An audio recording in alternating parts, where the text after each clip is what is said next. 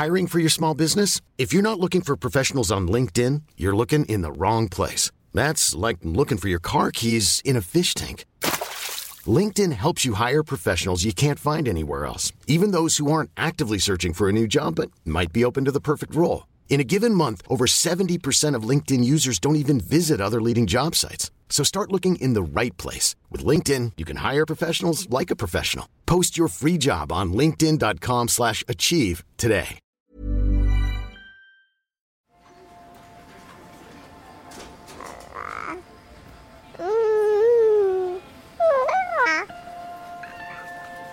Les signes de décodage à cet âge-là, euh, il n'y en a pas beaucoup. Un bébé, euh, voilà, une fois qu'il est né, euh, voilà, on peut le laisser euh, s'endormir. Avec lui, ça fonctionnait pas. La bonne nouvelle, c'est que les clés, vous les avez en vous. On doit apprendre à décoder son enfant, on doit l'écouter, on doit l'observer. Ils ignoraient que ce serait aussi dur que ça, je pense. Ouais, il doit vivre un enfer. Pourquoi tu m'as jamais aimé? T'aimer Mais qui a dit que je dois t'aimer? C'est qu'il s'agit de déconstruire l'existant pour créer du nouveau. Hmm. Et le nouveau, c'est la parentalité. Bienvenue dans mon cabinet. Je suis Mathilde Bouichou, psychologue clinicienne spécialisée en périnatalité. Je reçois, j'accompagne des femmes, des hommes, des futurs parents, des couples aussi, autour de toutes les questions euh, qu'ils peuvent se poser sur euh, leur parentalité, leur devenir parent. Euh, Ça peut aller lorsqu'ils s'interrogent sur leur désir d'enfant, aux difficultés qu'ils peuvent rencontrer pendant la grossesse, aux questions d'infertilité, au parcours de PMA, et puis aussi autour de toutes les questions éducatives qui peuvent se poser avec leurs enfants.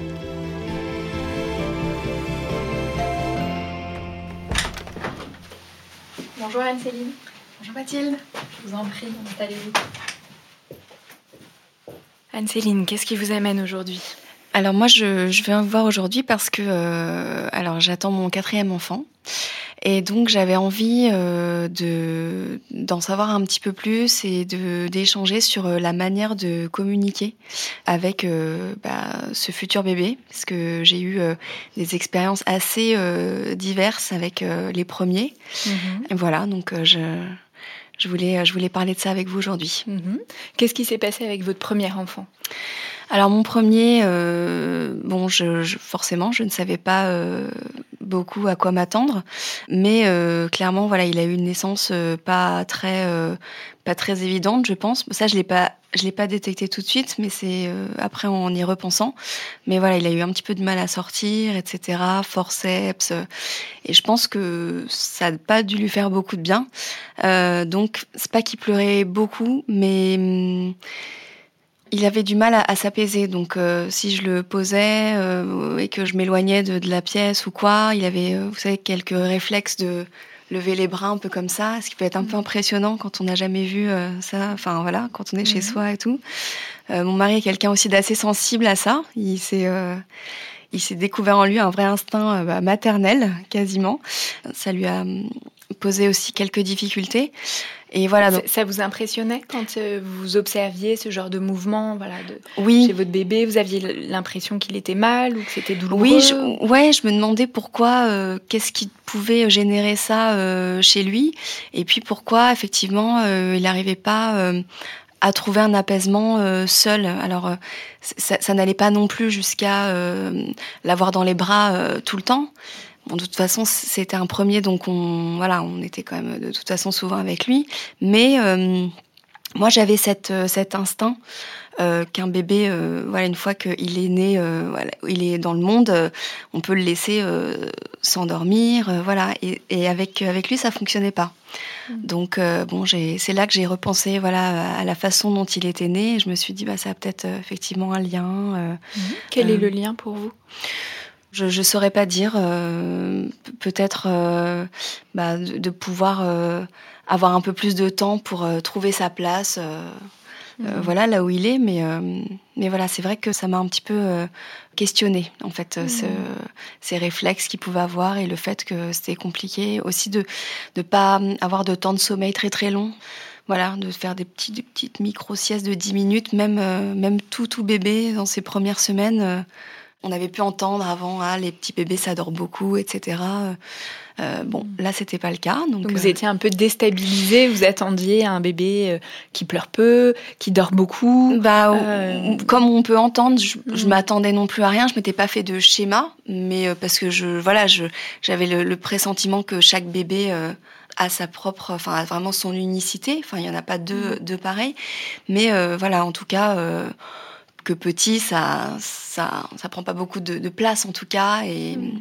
on a été confronté à autre chose, donc euh, et sans réponse parce que les, signes de décodage à cet âge-là, euh, mm. il y en a pas beaucoup. Vous vous souvenez de ce que vous avez essayé de mettre en place ou de faire pour justement décoder ce qui pouvait se passer pour euh, pour votre enfant? Bah, dans mon souvenir, je crois qu'on l'a beaucoup porté. Mm. Voilà, porte-bébé ou dans les bras ou voilà, être vraiment près de nous en fait heureusement, on n'a jamais été confronté au fait de devoir euh, le tenir un peu à, distance. Et euh, ça, je sais que ça peut être un peu difficile euh, parfois quand l'enfant se manifeste beaucoup et que qu'on peut être vraiment désemparé à un point où on a besoin de, vraiment faire une pause. Euh, ça n'a jamais été le cas. Heureusement, mmh. euh, euh, j'ai un mari qui est présent, donc voilà. Si jamais moi je, ne savais plus comment faire ou quoi, il pouvait prendre le relais. Prendre le relais. Ouais. Mmh. Voilà. Comment ça s'est passé pour votre deuxième enfant? Et ben pour le deuxième, ben encore différent, parce que là, naissance beaucoup plus facile. Bah, une deuxième, une fille, donc en plus, voilà, cette différence-là mais euh, des pleurs incessants le soir. Donc euh, on pense aux fameuses coliques en se disant mais euh, oui mais la couche est normale, enfin qu'est-ce que c'est que ces coliques ou quoi? Et en fait on a vraiment eu voilà ces pleurs de 18h à 22h non-stop sans pouvoir trouver de moyens de, de la calmer. Donc compliqué aussi parce que hum, on se dit bon, elle doit avoir faim, mais le biberon c'est pas forcément la solution. Elle n'en a pas forcément envie à ce moment-là. Et euh, et puis surtout euh, d'être confrontée à ça alors que c'est un deuxième enfant, on se dit bah on devrait euh, savoir faire en fait. Enfin voilà, si mm-hmm. si. Et, et, en fait non, voilà, on s'est rendu compte que bah là aussi il fallait pouvoir un peu plus s'adapter en fait à son besoin, mais quel était ce besoin? Hmm. Voilà, parce qu'on on, entend ce mot de colique du nourrisson, mais en fait, on ne sait pas vraiment dans son corps ou, ou dans ce bébé à, quoi ça correspond en fait. Donc c'est c'est ça qui voilà qui, qui, est difficile parce que on a pu poser des questions euh, aux médecins, mais euh, voilà, les réponses sont effectivement euh, souvent les mêmes sur ah bah c'est le soir, c'est les pleurs du soir, ça passera, etc. Effectivement, ça passe, mais au moment où on le vit, c'est long, en mmh. fait. Les, les, réponses que vous avez eues, elles étaient floues pour vous?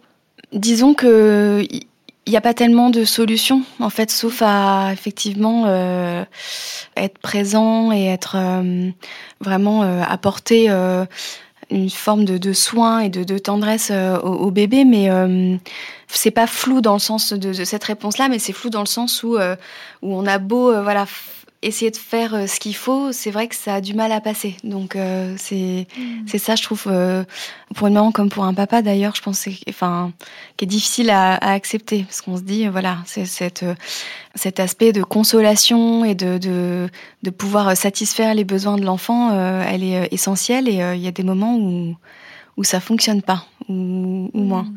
Et voilà, c'est vrai que moi je suis moins imaginative que, que mon mari, mais lui, voilà, il n'hésitait pas à les mettre dans des positions improbables. Moi, je pouvais pas. Ça me hmm. était trop inconfortable. Hmm.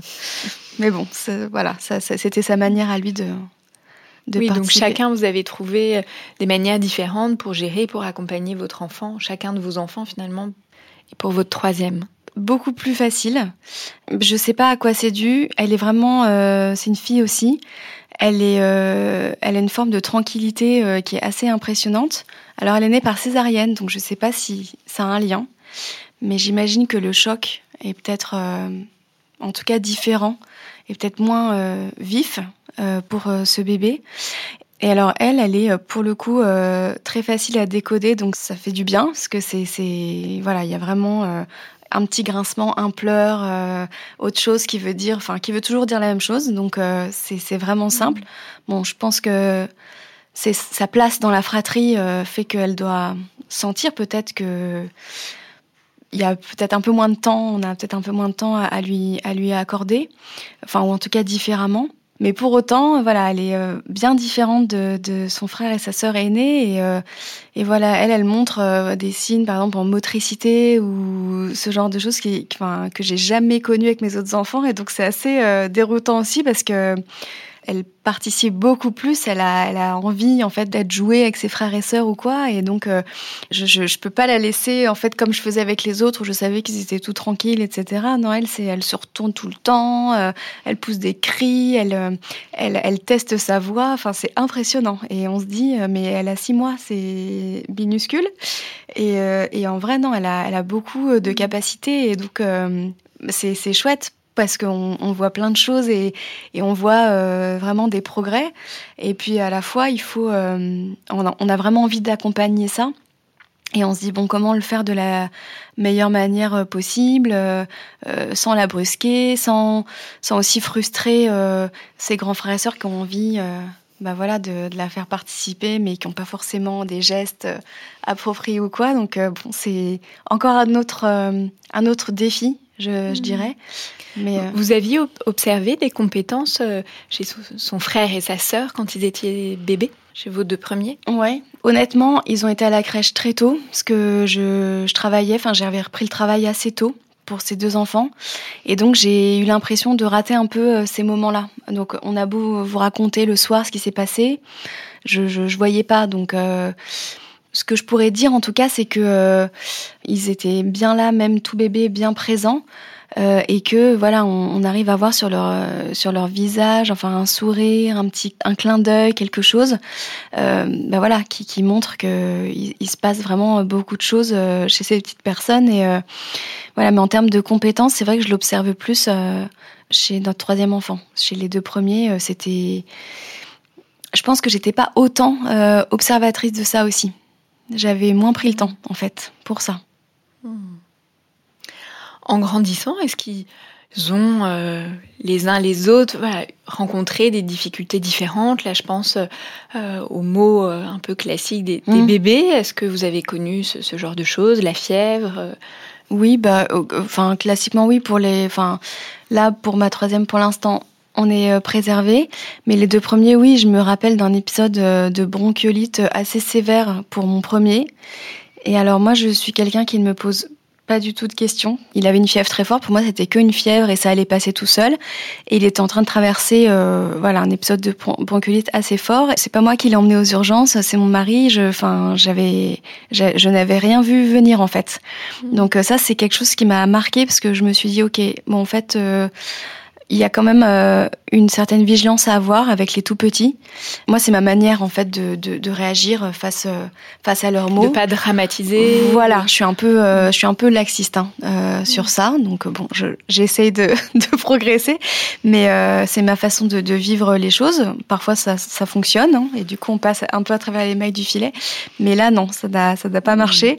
Et et donc voilà, je pense qu'il faut faut pas hésiter. et voilà, je m'étonne de dire ça, mais vraiment à poser, euh, je pense, des, questions. Enfin, euh, parce que c'est, on, ne sait pas tout. Euh, sûrement, les bébés ont beaucoup de choses à nous apprendre, mais de ne faire qu'à l'instinct, je ne sais pas si en fait c'est suffisant. J'aurais envie de dire que oui, parce que c'est ma manière de, vivre les choses, mais en fait, voilà, parfois ça peut faire passer à côté de choses, donc ça m'a marqué ça. Est-ce que depuis, du coup, euh, vous êtes plus vigilante quand il y a de la fièvre Bah ouais, du coup, puis il y a quand même eu aussi des changements de médecin, parce qu'au début, je voyais un généraliste, euh, et puis après, je me rendais compte que ça suffisait pas forcément pour le suivi, donc euh, on a vu un pédiatre et puis un autre pour des raisons voilà de situation géographique. Enfin, ça n'a jamais été pour des questions de sensibilité par rapport à la personne. Et puis euh, voilà, aujourd'hui qu'ils sont un peu plus grands et que mon bébé va très bien, on est tous retournés chez le même généraliste, mais voilà, enfin, on est, on est assez, euh, mmh.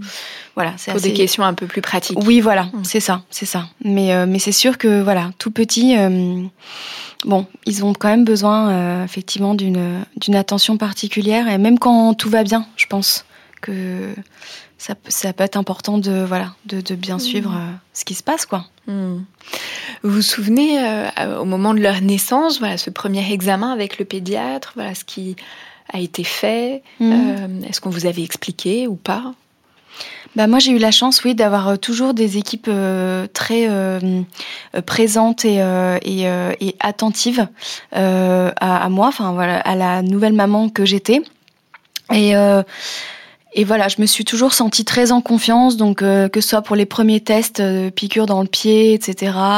j'ai j'ai pas forcément cherché à être auprès de mon bébé. Je savais que voilà, on l'emportait loin. C'est la première fois, mais si je me souviens que ça m'avait quand même faire un petit pincement de voir euh, ce petit berceau à roulettes euh, partir euh, dans le couloir de l'hôpital. Bon, c'est quand même un, souvenir parce qu'on ne sait pas qui va se passer ça. Mhm.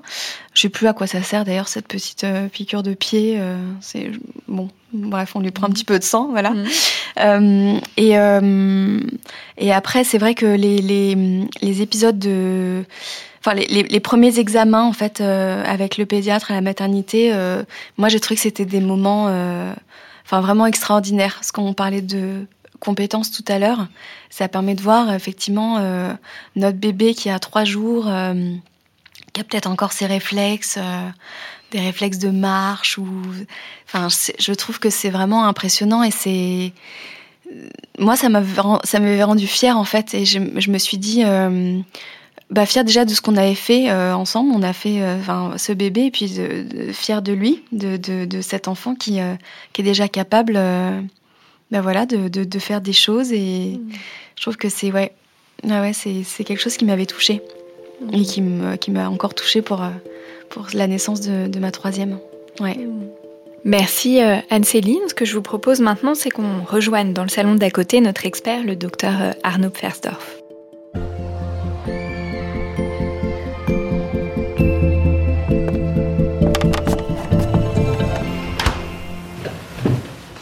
Bonjour, euh, docteur Arnaud Pierdorf. Vous êtes euh, médecin pédiatre réanimateur, vous exercez à Strasbourg et on vous connaît bien grâce à la maison des maternelles dans laquelle vous intervenez euh, très régulièrement. Vous êtes également l'auteur de plusieurs livres, dont Bébé premier mode d'emploi qui vient d'être réédité aux éditions Hachette Pratique. Dans mon cabinet, j'accompagne de nombreux parents qui viennent tout juste d'avoir un enfant. Comme Anne-Céline a pu nous en témoigner, ils expriment souvent une certaine inquiétude face à, ce bébé qu'ils connaissent pas, qui savent pas toujours décoder, qui a ses propres besoins auxquels ils vont tâcher euh, de répondre en faisant euh, du, du mieux possible. Ils sont pas toujours aussi informés des soins, des examens que leur bébé euh, va avoir, ce qui est un moment qui peut susciter aussi un peu d'inquiétude et des questions. Donc, Comment décoder au mieux son bébé? C'est la question à laquelle on va essayer de répondre ensemble aujourd'hui.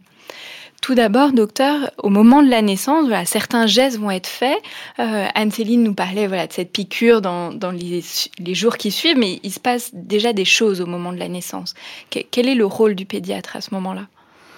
Alors tout d'abord, bonjour, merci de, de m'avoir euh, invité. Je suis très touché par les témoignages d'Anne-Céline le pédiatre euh, que je suis, en plus réanimateur, a un rôle évidemment important à jouer, euh, même avant la naissance, parce que il y a parfois des décisions collégiales qu'il faut prendre quand il y a des difficultés en fin de grossesse, et l'obstétricien parfois doit aller chercher un bébé plus tôt que prévu. Mm.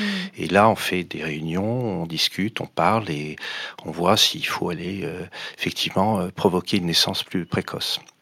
Donc évidemment, dans ces situations-là, la prise en charge va pas être la même. La, prise en charge va être totalement différente. Et moi, je vois en plus de 30 ans de pratique, ma pratique a énormément évolué. Mmh. Et c'est vrai que, pour vous donner un exemple, quand euh, je faisais une ponction lombaire à un prématuré ou à un enfant euh, ou à un nourrisson il y a 30 ans, notre objectif à nous, c'était qu'on ait une infirmière, une péricultrice qui tienne bien l'enfant pour qu'il soit en bonne position et qu'on puisse bien placer l'aiguille. Et ils se débattaient, mais ce qui comptait, c'était que la péricultrice fasse en sorte qu'il ne bouge pas. Et on se disait, non, il a pas mal, il bouge parce qu'il n'aime pas qu'on le coince. La médecine a heureusement évolué. Et la douleur, on la prend énormément en compte. C'était une médecine d'antan. Il y a beaucoup de choses qui ont évolué. Alors, c'est vrai que le, l'arrivée d'un bébé dans une maternité, c'est un moment extraordinaire. Et euh, j'ai beau être pédiatre et avoir vu des milliers d'enfants naître, mmh je ne me lasse pas. Il n'y a jamais deux situations différentes. Il n'y a jamais deux enfants euh, pareils. Enfin, c'est et euh, c'est pour ça que notre rôle est important euh, quand les parents euh, sont là et qu'ils ont passé cette phase de la de se projeter, parce que tant que le bébé n'est pas là, on ne sait pas vraiment, même si on a une écho en 3D, euh, on ne sait pas. Et c'est nouveau, et, et, et, même les livres, quels que soient les livres, euh, oui, ils vont pas dire comment va être le bébé. Le mode d'emploi d'un bébé, euh, c'est en fait l'observation qui va compter. Mm. Et c'est vrai que mon premier contact avec des parents, je parle pas en salle de naissance, parce que si je suis en salle de naissance, c'est qu'il y a eu un problème. Mmh. Donc ça, c'est autre chose. Mais quand on fait, par exemple, la visite de, du, du première 24 heures, euh, il est essentiel d'avoir les deux parents présents, si on peut. C'est pas toujours le cas, parce que c'est un moment où on peut faire passer des messages, mais il faut pas en faire passer trop. Mmh. Parce que c'est un moment où il y a une telle euh, émotion, euh, décharge, pas seulement physique, de récupération, des charges hormonales ou autres, mais une décharge euh, sur le plan de, de l'intégration de tout ce qui est en train de se passer. Et souvent, on reproduit un peu des gestes, des choses qu'on a connues par ses propres parents, sa propre culture. Pourquoi on veut avoir un enfant mmh. Ça va chercher très très loin. Mmh. Et du coup, il y a tout qui vous tombe dessus d'un coup. Et ce qui fait que si on donne trop d'informations à ce moment-là, elles ne restent pas. Et très souvent, j'observe des parents qui me disent, mais ça, on nous l'a jamais dit euh, si, on vous l'a dit, mais vous ne l'avez pas retenu. Et c'est tout à fait normal que vous ne l'ayez pas retenu parce qu'il y a trop de choses qui se passent. L'exemple, tout à l'heure, vous parliez du test de Guthrie, cette euh, petite prise de sang qu'on fait au troisième jour. En général, mmh. il faut la faire entre, entre 48 et, et, et 72 heures. On attend que les métabolismes soient mis en route. On prélève quelques gouttes de sang pour envoyer en biologie moléculaire. C'est pour dépister des maladies génétiques rares, l'hypothyroïdie, euh, la mucoviscidose, etc.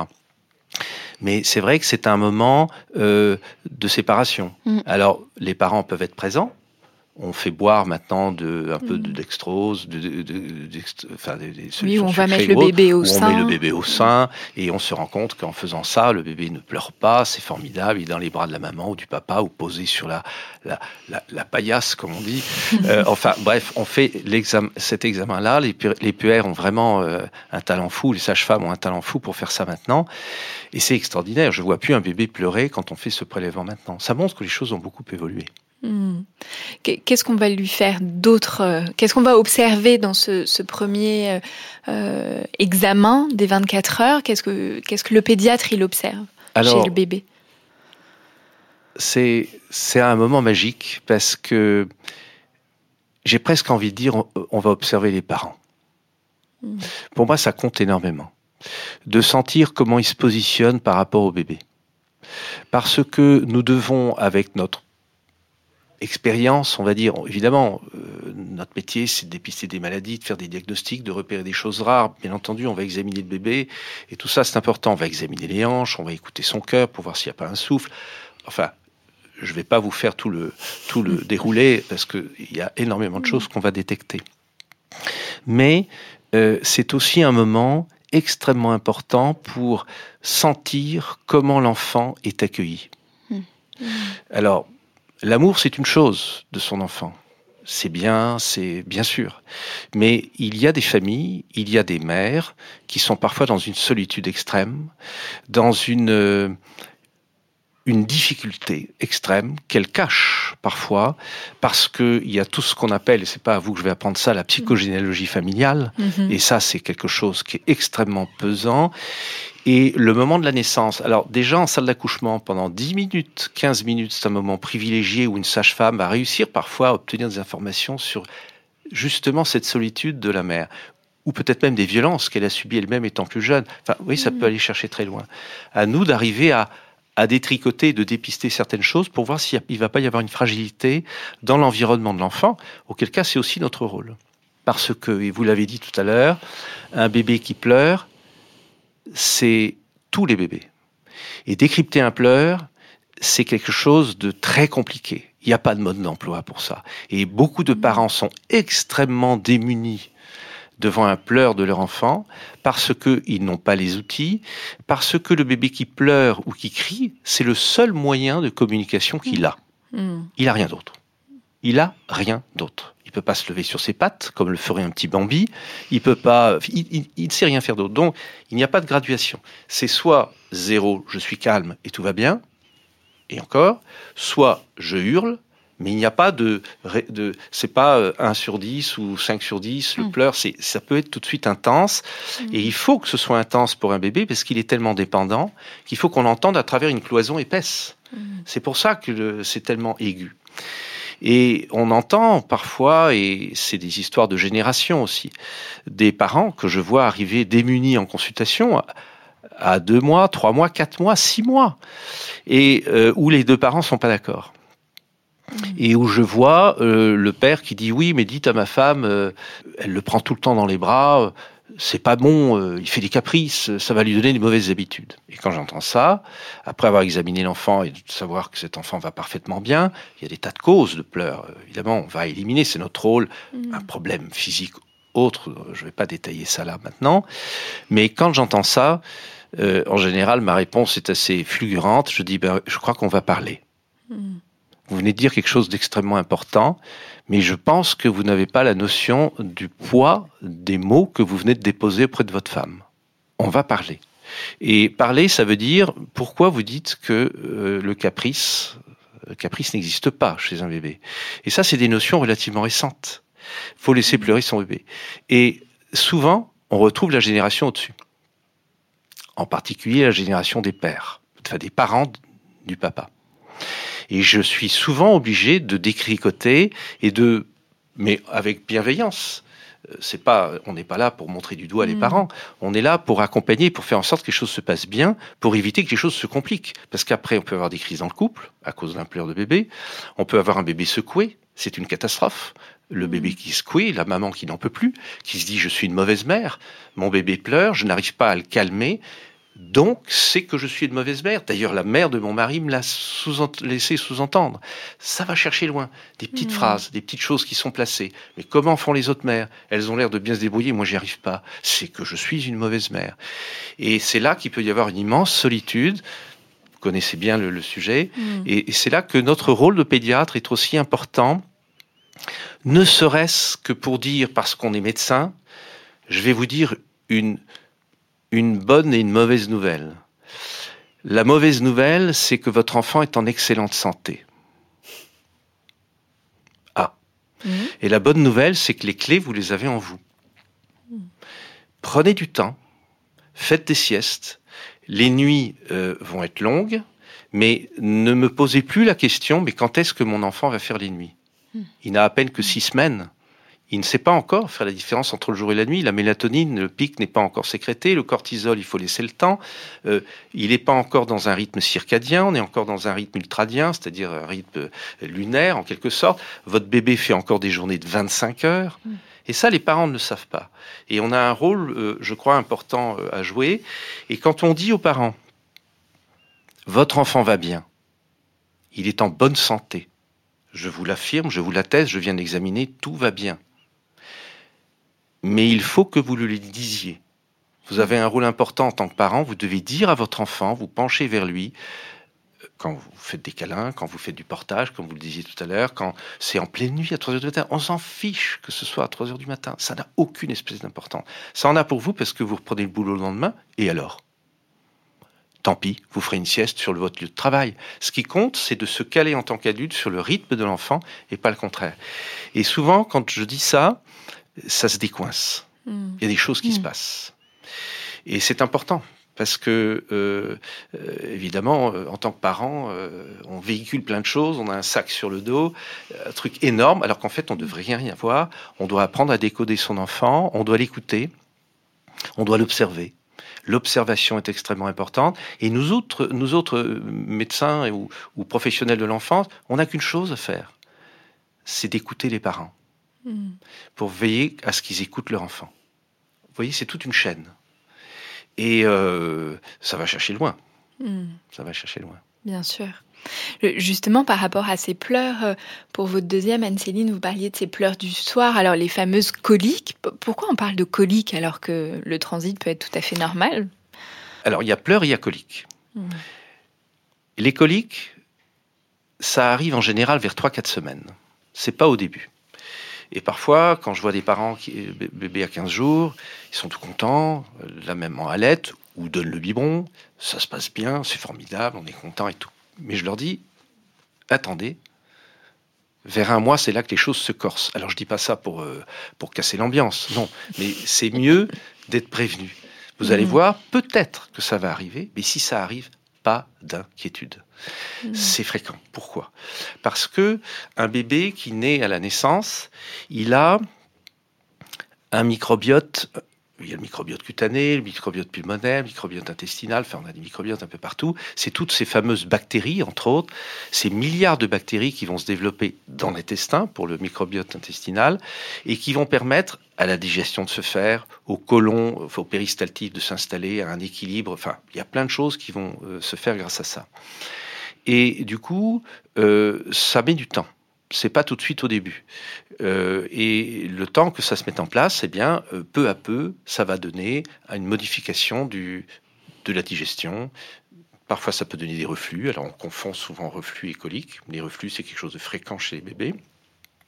Et puis, euh, le, la colique qui va arriver vers la, vers la troisième, quatrième semaine. Les coliques, c'est des crampes intestinales, c'est des histoires de péristatisme, c'est du gaz dans, le ventre, c'est on ne peut plus normal, sauf que le bébé qui vit ça, c'est la première fois qu'il vit ça, il allait bien, et ça va plus bien, parce mmh. qu'il a tout son temps est occupé à quoi? À dormir, ou à se concentrer sur sa digestion. Et la digestion se passe pas bien, du coup, bah, je vais le faire savoir. Donc il crie. Mmh mais il crie parce qu'il a des coliques. Vous voyez, hmm. ou il pleure parce qu'il a des coliques. Et euh, très souvent, euh, il faut euh, savoir apaiser l'enfant, mais ne pas tout de suite lui donner le sein ou le biberon, parce que c'est l'erreur dans laquelle tombent la plupart des parents, et c'est bien légitime, c'est normal. Ben, on pense qu'il a faim, alors on lui donne un biberon ou le sein, et d'ailleurs ça marche parce que il se calme. Mais il se calme parce qu'il se shoot à la morphine. C'est-à-dire qu'en tétant, en suçant, il fabrique des endorphines, ces fameux neurotransmetteurs. Il y a mm. différents types d'endorphines, il y en a trois, et ça, calme la douleur, ça apaise. Mais c'est juste reculer pour mieux sauter. Il va prendre du lait dont il n'a pas forcément besoin. Mm. Il va être apaisé pendant 10 minutes, un quart d'heure, une demi-heure. Et au bout de trois quarts d'heure, il va de nouveau se mettre à pleurer. Et les parents se disent, bon, ben, c'est peut-être qu'il n'a pas assez pris à manger ou que j'ai pas assez de lait. Rebelote. Mm. Et on aggrave le problème. Et après, moi, je vois des parents, des mamans arriver, un bébé qui a 3, mois, 4 mois, et qui donne 5 fois le sein ou 3 fois le sein encore la nuit. Ou, le biberon. Mmh. Et c'est pas du tout ce que le, bébé a besoin d'avoir. Ce qu'il lui faut, c'est un apaisement, de sentir que ses parents sont apaisés, qu'ils le caressent, qu'ils le portent. Le portage, vous en parliez mmh. tout à l'heure, c'est vraiment très bien. Moi, j'apprends aux parents tout de suite. Ça, ça fait partie des choses que je donne comme indication euh, en salle euh, quand on fait l'examen des premiers jours.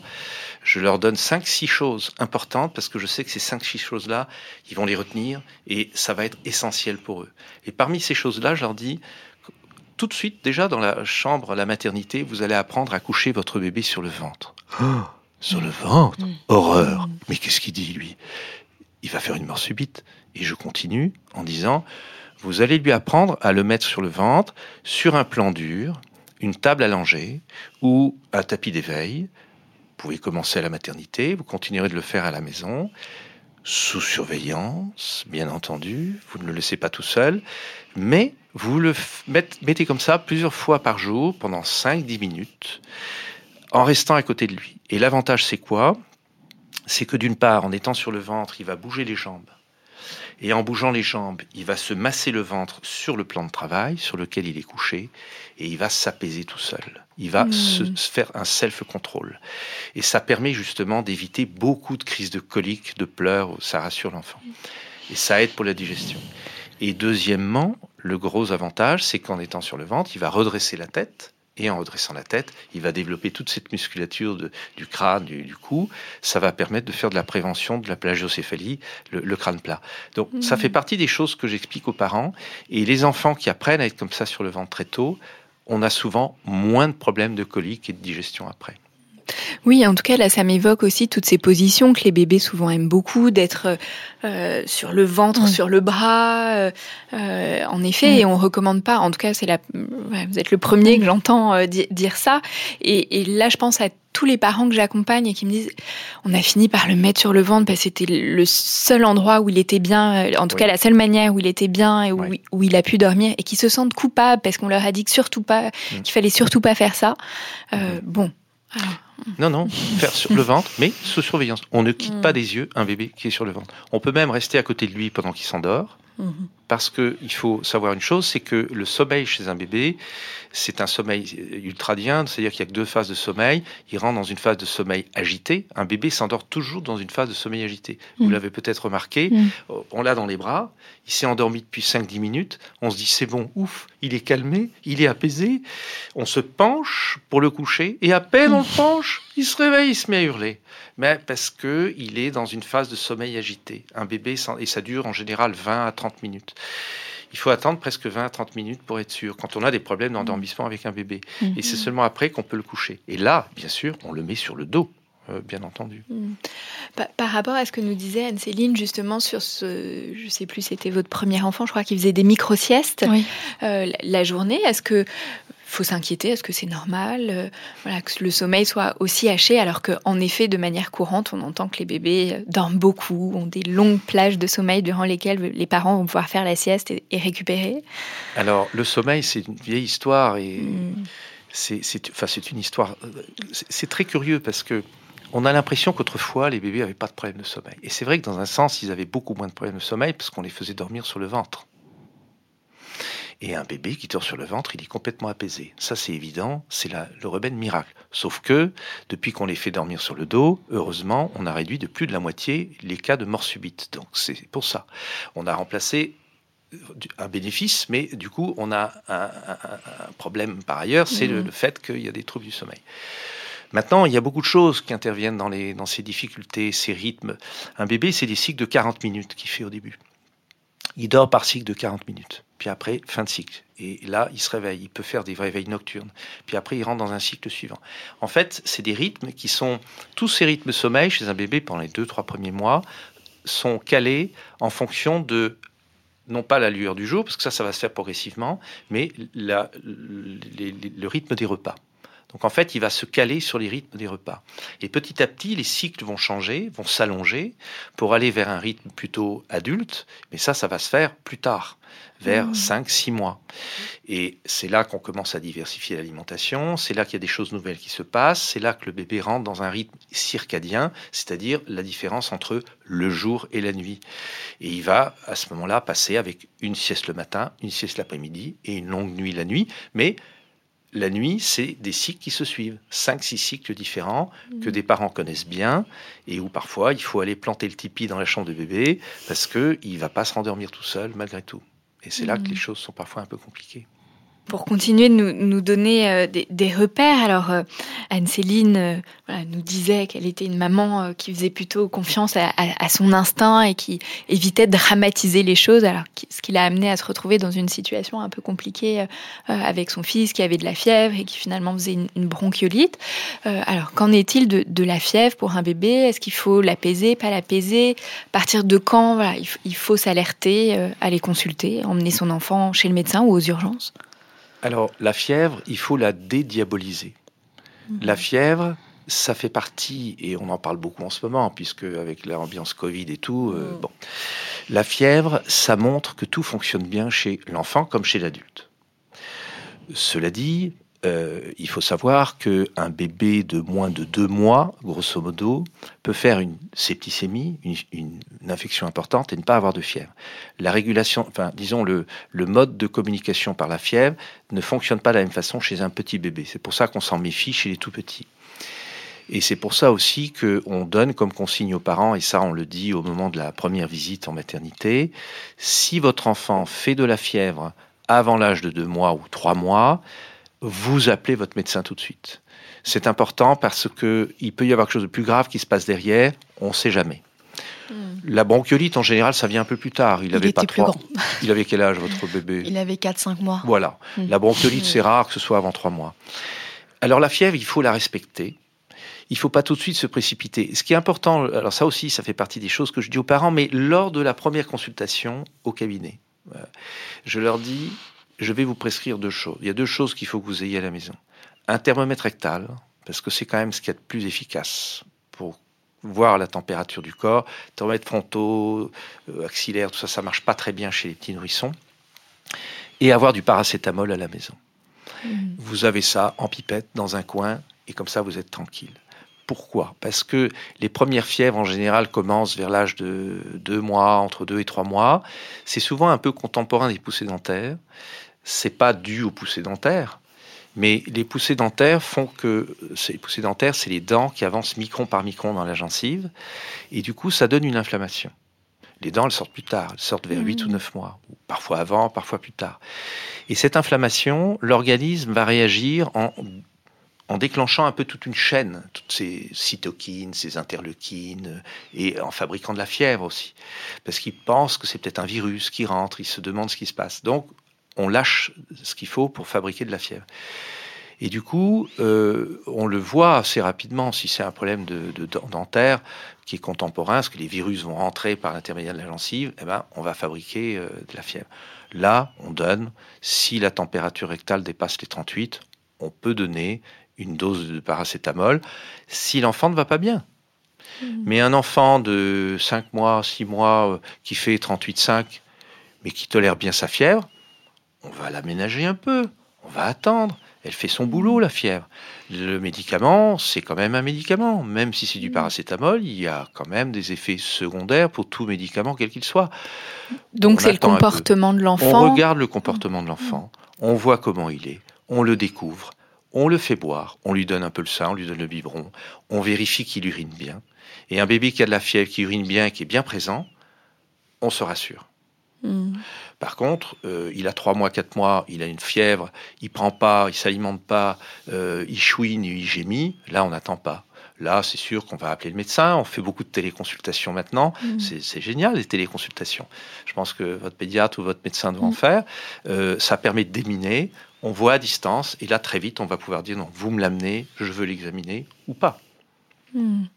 Dans, dans tous ces petits mots que les bébés peuvent avoir, alors euh, euh, vous parliez des, des sursauts, en tout cas, alors le, le bébé il a plein de réflexes aussi. Alors est-ce que voilà toutes ces manifestations sont des réflexes Est-ce que c'est différent des réflexes? Alors, c'est là que la notion d'observation de son bébé est extraordinaire. Hmm. c'est un apprivoisement. Mm. C'est très important de voir. Son... C'est pour ça que c'est important que le papa ait un congé pa- paternité. On en parle. euh, euh, c'est très important parce qu'il faut la présence des deux. Euh, pour, parce que on n'a pas la même vision des choses. Moi, j'ai Mm. bien aimé ce que vous avez dit. C'est votre manière de ressentir qui n'est pas la même que celui du papa. Mm. Et c'est très bien parce que c'est très complémentaire. Et ça, c'est important. Et le- l'enfant le ressent. Et c'est vrai que l'arrivée d'un bébé, un premier bébé, eh bien, il faut passer son temps à l'observer. Hmm. Les livres n'y suffisent pas. Alors bien sûr, on va Mhm. chercher sur Internet, on va chercher dans des très bons livres, tout ça, bon, c'est bien, mais ça suffit pas. On l'observe, on apprend, on, on décrypte. Et le bébé de la voisine ou de la bonne copine, ça va pas être les mêmes réactions. Oui, et Anne-Céline nous disait que même entre chacun de ces bébés, ça n'a pas été les mêmes bébés. Et en plus, entre Mhm. chacun bébé, c'est différent. Et en plus, la perception n'est pas la même. Parce qu'avec un premier, on va percevoir de telle façon. Le deuxième, Mhm. on va le percevoir d'une autre façon. Parce que on se dit que, oh oui, le premier, ça s'était bien. Bon, oui. bon, alors chez vous, c'était différent parce qu'il y avait eu quelques petits problèmes au début avec le, le- le garçon, le premier, Mhm. qui a peut-être fait que du coup, vous avez angoissé à l'arrivée du deuxième. Peut-être. ouais. vous- même pendant la grossesse, en vous disant Oh là, si c'est comme le premier. Et du coup, ça suffit pour que tout se passe mal. Mm. Parce que le psychisme, il nous, il nous envahit de toutes parts, Hmm. de, de tous les côtés. Et on le voit par exemple dans un allaitement. Une maman qui a essayé d'allaiter un premier, ça s'est pas bien passé. Elle a décidé d'arrêter au bout de 15 jours parce que c'était le Bronx, qu'elle n'y arrivait pas, elle était crevée, puis en plus, peut-être que le, le compagnon ou le mari lui a dit écoute, euh, t'embête pas, euh, donne du lait et tout ça. Et puis dans la famille aussi, on va dire te Mm. fatigue pas, ma pauvre fille, tout ça. Bon, la génération au-dessus qui est finalement contente que la fille n'allait pas, parce qu'elle n'a pas allaité elle-même. Vous voyez jusqu'où ça peut aller. On retombe dans la psychogénéalogie familiale. Un deuxième arrive. Je fais quoi? Ben, Si je la, la tétée de bienvenue, ça c'est la grande mode maintenant, on donne la tétée de bienvenue pour déculpabiliser tout le monde. Mais euh, j'y vais, j'y vais pas? Qu'est-ce qu'il va penser mon compagnon? Ah oui, mais surtout, si j'allais être le deuxième, j'ai pas été le premier, il va le ressentir. Et qu'est-ce que je dirai au premier quand il sera grand? Vous voyez jusqu'où ça peut aller? Donc, en fait, il faut pas se poser de questions. Il faut surtout pas se poser de questions. Il faut écouter son enfant. Ça se passe à trois, puis à quatre, puis à... Mais plus on se pose de questions, plus ça devient compliqué. En fait, voilà, il faut s'apprivoiser et il n'y a que les parents qui savent vraiment euh, ce qui va ou ce qui ne va pas chez son enfant. C'est pour ça que nous, mmh. pédiatres, on écoute les parents. Très important. là, je pense euh, à, des mamans que j'ai accompagnées qui me disaient mais je sens que mon bébé, son pleur, il est pas normal. On me dit que c'est normal qu'il pleure, mais je sens que c'est plus intense, qu'il y a quelque chose qui va pas, euh, et qui parfois ont du mal à se faire entendre. J'ai même des patientes qui euh, ont enregistré les pleurs, ont noté les heures pour vraiment prouver au pédiatre qu'elle mentait pas et que c'était trop intense et qu'elle sentait bien que c'était trop intense. donc souvent les parents, ils, savent, ils décodent, mais vraiment de les inviter à se faire confiance euh, et à essayer en effet de se faire entendre s'ils ne sont pas toujours écoutés. Alors, il faut se faire confiance, ça c'est important, mais ça suffit pas toujours. Parce mm. que parfois, et c'est bien naturel en tant que parent, on se dit mais oui, mais un train peut en cacher un autre. Je veux pas passer à côté de quelque chose j'ai euh, la copine de la copine euh, m'a raconté son histoire et puis finalement le gamin euh, il était autiste. Mm. Un bébé qui pleure, qui pleure, qui pleure, qui pleure. Bon, ben non, c'est pas parce qu'un bébé pleure tout le temps qu'il est autiste. Mais du coup, on peut aussi faire. Je vois des parents qui arrivent, qui me font écouter les enregistrements en me disant, et on, il, est autiste, il pleure trop. Il, faut que vous nous le disiez, docteur. Là, là, on a quelque chose à déminer, vous voyez. Mm. Il faut donc s'écouter, il faut pas écouter les autres, il faut s'écouter soi-même, voir son enfant, mais c'est vrai qu'il faut avoir un praticien qui soit à l'écoute. Mm. Alors bon, je veux pas polémiquer, on a des métiers qui sont pas toujours faciles parce que on est très demandé, on n'est pas assez nombreux, on est concentré dans les villes. Euh, en plus, quand on est réanimateur, on a des gardes, on a des journées longues et en plus en ce moment on a le Covid. Alors je vous dis pas, en mm. ce moment on est vraiment bon, mais c'est pas une raison on doit toujours écouter des parents, on doit prendre du temps. Et je dirais que ce qui est très important, c'est que des parents repartent d'une consultation, que ce soit chez un médecin ou chez une psychologue ou chez... Euh, les parents doivent repartir en se disant, on m'a écouté. Hmm. On m'a écouté. Et je dirais que rien que ça, c'est déjà une grosse part de la thérapeutique. C'est bête, hmm. hein, mais c'est très important de déposer quelque chose. Parce que si on ne se sent pas écouté, qu'est-ce qui va se passer? On a l'impression d'être pas pris au sérieux. On a l'impression euh, que ben, euh, finalement, euh, ce qu'on a raconté, on en a peut-être ajouté.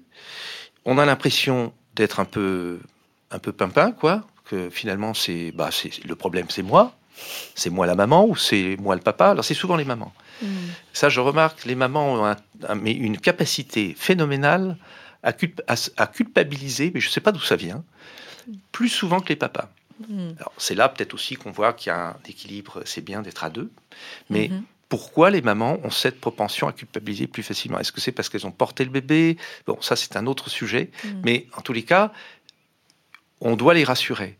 Et la culpabilisation, elle vient très très vite le pleur, l'enfant qui dort pas, l'enfant qui veut pas manger, les troubles de l'oralité. Euh, enfin, bon, bref, je vais pas en rajouter, mais euh, les sujets sont très nombreux où très facilement une maman va se dire bah, c'est de ma faute.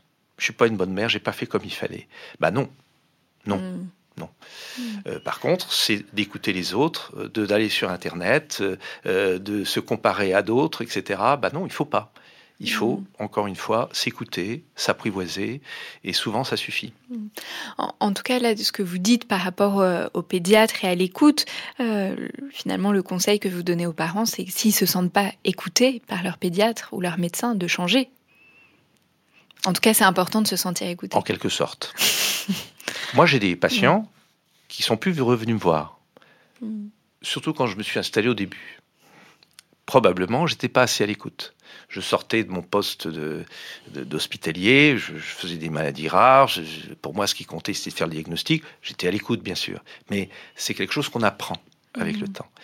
Et qu'on n'enseigne pas à la faculté, malheureusement. On nous enseigne de pas passer à côté d'un diagnostic, de connaître les maladies rares, de savoir quel bilan il faut faire, à quel moment. Et c'est vrai que c'est notre métier. Mais ça ne suffit pas. Euh, on peut demander une IRM euh, parce qu'il y a une suspicion d'appendicite, mais avant, il faut quand même savoir pourquoi cet enfant de 8 ans se tord de douleur, savoir depuis quand, dans quel contexte il vit à la maison, s'il n'a pas eu du harcèlement à l'école, savoir si on lui a pas chippé un jouet ou quelque chose, et au fond, ces douleurs abdominales très intenses qui peuvent simuler une appendicite, ça vient peut-être de là. Donc ça, c'est l'expérience qui joue, et c'est là qu'on voit qu'il faut prendre du temps avec un enfant et avec les parents pour euh, connaître un peu la situation, l'environnement avant de demander. Et ça, ça demande du temps. Anne-Céline nous disait voilà, euh, justement qu'elle a, avec les, années et l'expérience, son sens de l'observation et puis la disponibilité, le temps. Euh, Mhm. aussi, euh, vous disiez voilà, que là, euh, peut-être pour ce troisième bébé, il y a un congé maternité un peu plus long, du Mhm. coup, euh, plus le temps de, de l'observer. En tout cas, vous avez pu remarquer voilà, les, les compétences de, de Ouais. votre bébé. Que- quelles sont les compétences d'un bébé euh, à la naissance? Et en tout cas, quand Elles il est sont tout petit. extraordinaires. Alors, j'ai beaucoup de chance. Demain, je vais rencontrer Boris Cyrulnik. On va faire un plateau ensemble au maternel. Et euh, quand je vois ce qu'il porte euh, sur les 1000 jours, alors l'OMS, les 1000 jours, ça va du quatrième mois à la fin de la deuxième année, ça fait 1000 jours. Pour des neuropsychiatres, c'est plutôt de la conception jusqu'à la fin de la deuxième année. Mais bon, euh, c'est vrai que un fœtus a déjà des compétences très importantes. Et plus on avance dans les neurosciences, plus on avance dans la recherche, dans l'observation, dans plein de choses, plus on se rend compte de ça. Un bébé a énormément de compétences. Et moi, on avait commencé par ça tout à l'heure, euh, quand je vois un bébé qui vient de sortir du ventre de sa mère, je ne me lasse pas.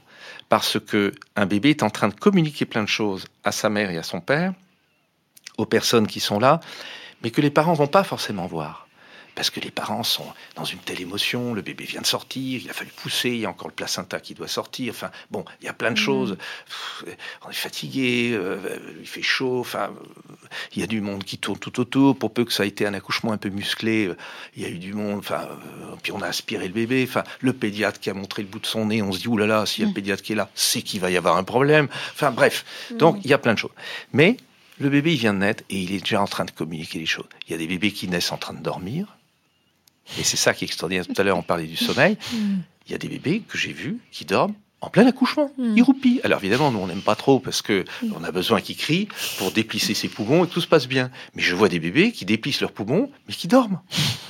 Alors évidemment, nous on regarde, on s'assure, on, on écoute quand même avec notre stéthoscope pour voir si le poumon s'est bien, euh, a bien rempli euh, tout, tout le, la cage thoracique et que tout va bien.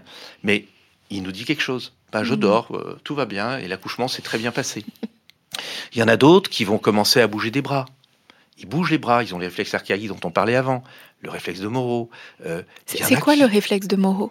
Le réflexe de Mo- ce sont des réflexes primitifs, des réflexes archaïques. Il y en a beaucoup, il y en a une quinzaine. Il y en a qui sont plus connus, comme la succion. La succion, c'est un réflexe primitif. Si un bébé n'avait pas la succion, il ne pourrait pas téter. C'est un réflexe primitif. Euh, le réflexe de Moreau, c'est euh, quand on prend un bébé par le, grasp- le grasping, c'est aussi un réflexe archaïque. On met les doigts sur la main d'un bébé et c'est extraordinaire. Ça, vous l'avez fait certainement avec vos bébés.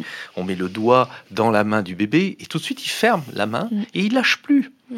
Et c'est un réflexe primitif. Alors nous, ce qu'on regarde, c'est s'il est symétrique et de même force, parce que nous, on est pédiatre, on regarde s'il n'y a pas une asymétrie qui pourrait vouloir dire d'autres choses. Mais bon, mais il est extraordinaire ce réflexe.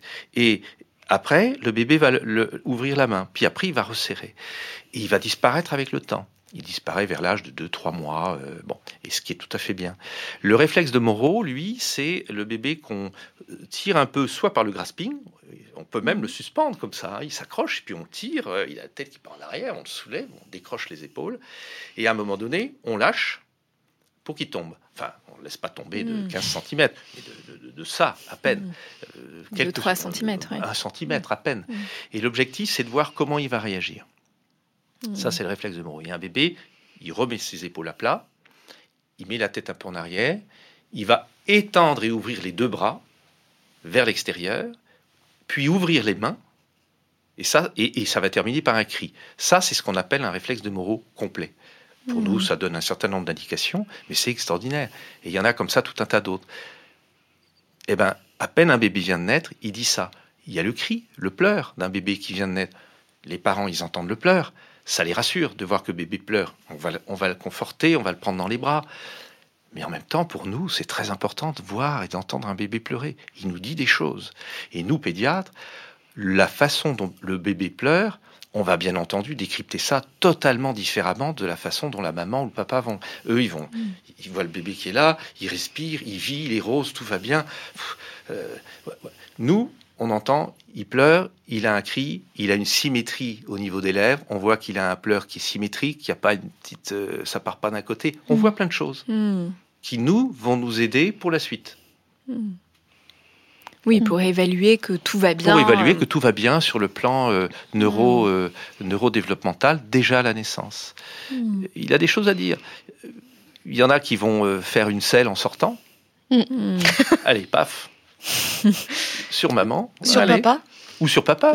Voilà, bah, c'est très bien. C'est, voilà, le bébé s'exprime. Oui, donc le bébé, il a vraiment plein de manières de, de s'exprimer. Plein de manières. Alors, avec ses moyens à lui, mais sur la manière. Alors, l'ouverture des yeux.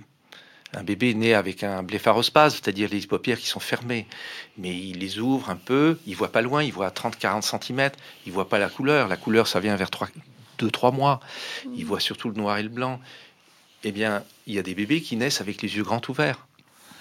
Je ne sais pas si l'un de vos enfants s'est arrivé ou en général, c'est au bout de quelques jours. Ouais, j'ai pas, j'ai pas de souvenir. Je crois qu'ils avaient plutôt les yeux fermés. Ils étaient un peu, un peu stone. Voilà, bah, c'est classique. Mm. Et c'est normal au début. Ils étaient dans un milieu liquide, donc c'est plutôt mm. les yeux fermés. Mm. Petit à petit, les yeux vont s'ouvrir. Il entend un bruit, il va tourner le visage vers le bruit. C'est incroyable. Ouais. Oui, donc tous ces sens vont être euh, en éveil. Et on sait d'ailleurs aujourd'hui que les différents sens, le toucher, l'ouïe, l'odorat, euh, la vue est le dernier, c'est peut-être le sens dont le bébé a le moins besoin in utero, mais voilà que tous ces sens déjà se développent in utero et, et qui vont continuer de se développer par la suite. Ah oui, la vue, mm. l'audition, l'odorat. Alors l'odorat, c'est extrêmement important. Et alors c'est amusant, vous parler des sens, mais un bébé n'est que sens. Mm. C'est les sens, les sens, les sens. Et le problème, c'est qu'en grandissant, on est en train d'étouffer nos sens. Et nous, en tant qu'adultes, on doit vivre avec nos sens. Les mm. sens, c'est primordial. Et alors c'est amusant parce qu'on parle des cinq sens, mais il y en a sept. Il y a un sixième et un septième. Le sixième, c'est l'équilibre vestibulaire, c'est-à-dire de pouvoir tenir en équilibre très important. Tous ceux qui sont dyspraxiques et tout ça, c'est un sens qui ne s'est pas bien développé pour tout un tas de raisons. Et le septième sens, c'est la proprioception. C'est-à-dire de, de positionner son corps dans l'espace. Un exemple très simple, le fait de pouvoir mettre son doigt directement sur son nez, ça c'est la proprioception. Si elle ne se développe pas bien, on va toucher à côté, on va pas faire. Mm. Il y a des gens adultes qui savent pas faire ça du premier coup parce que il y a eu des blocages quand ils étaient dans leur petite enfance. Hmm. Et les ergothérapeutes, les, psychomotriciens euh, savent travailler ça. Hmm.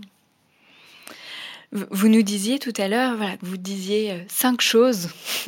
la boîte à outils, euh, vous nous avez parlé de l'observation, de mettre sur le ventre. Quels seraient les, trois derniers conseils à donner aux alors parents dit cinq, mais oui, il y a alors l'observation. Surtout, je leur dis, observez votre enfant.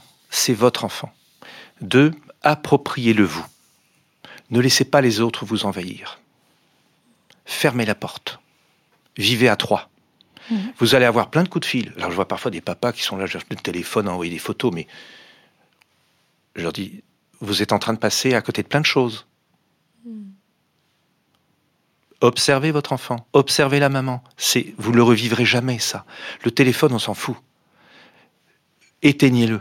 Et la famille, tout ça, laissez-les un peu mariner, ça leur fera du bien, euh, parce qu'ils vont vous dicter votre conduite. C'est pas ce que vous voulez. Ah oui, vous avez raison. Mm. s'approprier son enfant. Donc, savoir laisser les autres à distance. Euh, pareil dans le séjour en maternité, qui est de plus en plus court, euh, surtout en ce moment. Bah, ces deux journées-là, ou trois éventuellement, il faut les passer. C'est là qu'on construit quelque chose de serein, à trois, le bébé et les deux parents. C'est important. Prenez le temps. Écoutez-vous, mais ça je l'ai déjà dit. Le fait de positionner le bébé sur le ventre. Et puis, euh, je fais un petit truc sur la notion de culpabilité. Je dis aux parents, je leur dis, euh, après avoir examiné l'enfant, en leur disant le bébé va bien, les hanches, le cœur, tout ça, tout va bien, mais ne culpabilisez pas. Vous allez avoir plein de raisons de culpabiliser. L'allaitement qui va pas bien se passer, votre enfant qui va se mettre à pleurer, ceci, ceci, cela. Avant d'appeler la belle-mère, avant d'appeler ceci, un tel ou. Regardez votre enfant, écoutez-le, vous avez souvent la réponse en vous, même si c'est votre premier enfant et il vous le rendra bien. Parce qu'un enfant, c'est un buvard. Et s'il sent que les parents sont anxieux, bah, il va faire des gaz, il va faire des coliques, il va avoir des troubles du sommeil, il va, il va pourrir un peu la vie des parents. Alors qu'en fait, bah, c'est peut-être les parents qui ont pourri un peu, enfin non, j'exagère un peu, mais qui ont en, donner une certaine anxiété à l'enfant. Et l'enfant, il a tout simplement besoin de sentir que tout va bien, que ça se passe bien, que les parents sont rassurés. Alors évidemment, on se pose des questions, c'est normal d'être inquiet. Mais il faut savoir dire à un bébé, bah, tout va bien, euh, le caresser, comme vous disiez tout à l'heure, le porter. Mm. Et ça, c'est essentiel pour un bébé. Mm, mm, Merci beaucoup euh, pour euh, tous vos, conseils et vos éclairages. Alors, je recommande souvent des, lectures à mes patients. Anne-Céline, est-ce que vous avez lu quelque chose qui vous a aidé euh? bah, Moi, c'est sûr que le, le livre qui m'a été conseillé par des amis d'ailleurs, des, enfin des, oui, des amis filles qui avaient eu des, enfants avant moi, c'est Bébé, dis-moi qui tu es, qui reprend beaucoup de bases en fait de périculture. ma maman, qui m'a parlé de Françoise Dolto euh, assez jeune en fait, et euh, sans avoir lu euh, de moi-même de livres de Françoise Dolto, mais elle m'a donné voilà des, grandes lignes de ce qu'elle pouvait dire au sujet des bébés, et ça, ça m'a ça m'a beaucoup aidé. Et puis pour la pour la naissance aussi, le, livre de Isabelle Brabant, une naissance, pour je sais, une naissance pour une naissance heureuse, voilà, ça, ça m'a aidé aussi. Mm. Ok, merci Anne-Céline. docteur Fersdorf, est-ce que vous auriez des choses à nous recommander, à recommander aux parents qui nous écoutent, même si bien sûr ça ne remplace pas l'observation comme vous nous l'avez dit. Faites des enfants. Mm. c'est la vie. C'est la vie, c'est et, surtout écoutez vos enfants parce que les enfants ils aident à grandir. Ils aident à grandir, ils aident les adultes à grandir. Et ça, c'est très important. Il faut regarder son enfant et surtout quand il va arriver à l'adolescence, il faut pas aller dans le conflit. Il faut écouter son enfant. Il faut savoir se remettre en question aussi en tant que parent.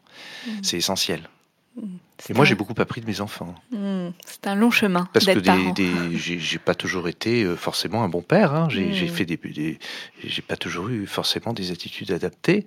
On apprend aussi avec ses propres enfants. C'est pas parce qu'on est pédiatre que on fait tout bien. Faut pas croire. Un très grand merci euh, Anne-Céline d'être venue partager avec nous euh, vos questions et merci à ce que vous avez vécu avec vos enfants. Un immense merci Dr Fersdorf. Je rappelle que vous êtes pédiatre à Strasbourg et que vous intervenez dans la maison des maternelles sur France 4. Merci à vous. Pour ceux qui nous écoutent, je vous rappelle que vous pouvez nous suivre sur Facebook, Instagram et nous écrire à l'adresse suivante podcastparentalité au pluriel gmail.com. Si vous avez aimé, n'hésitez pas à liker et à noter et on se retrouve dans un prochain épisode.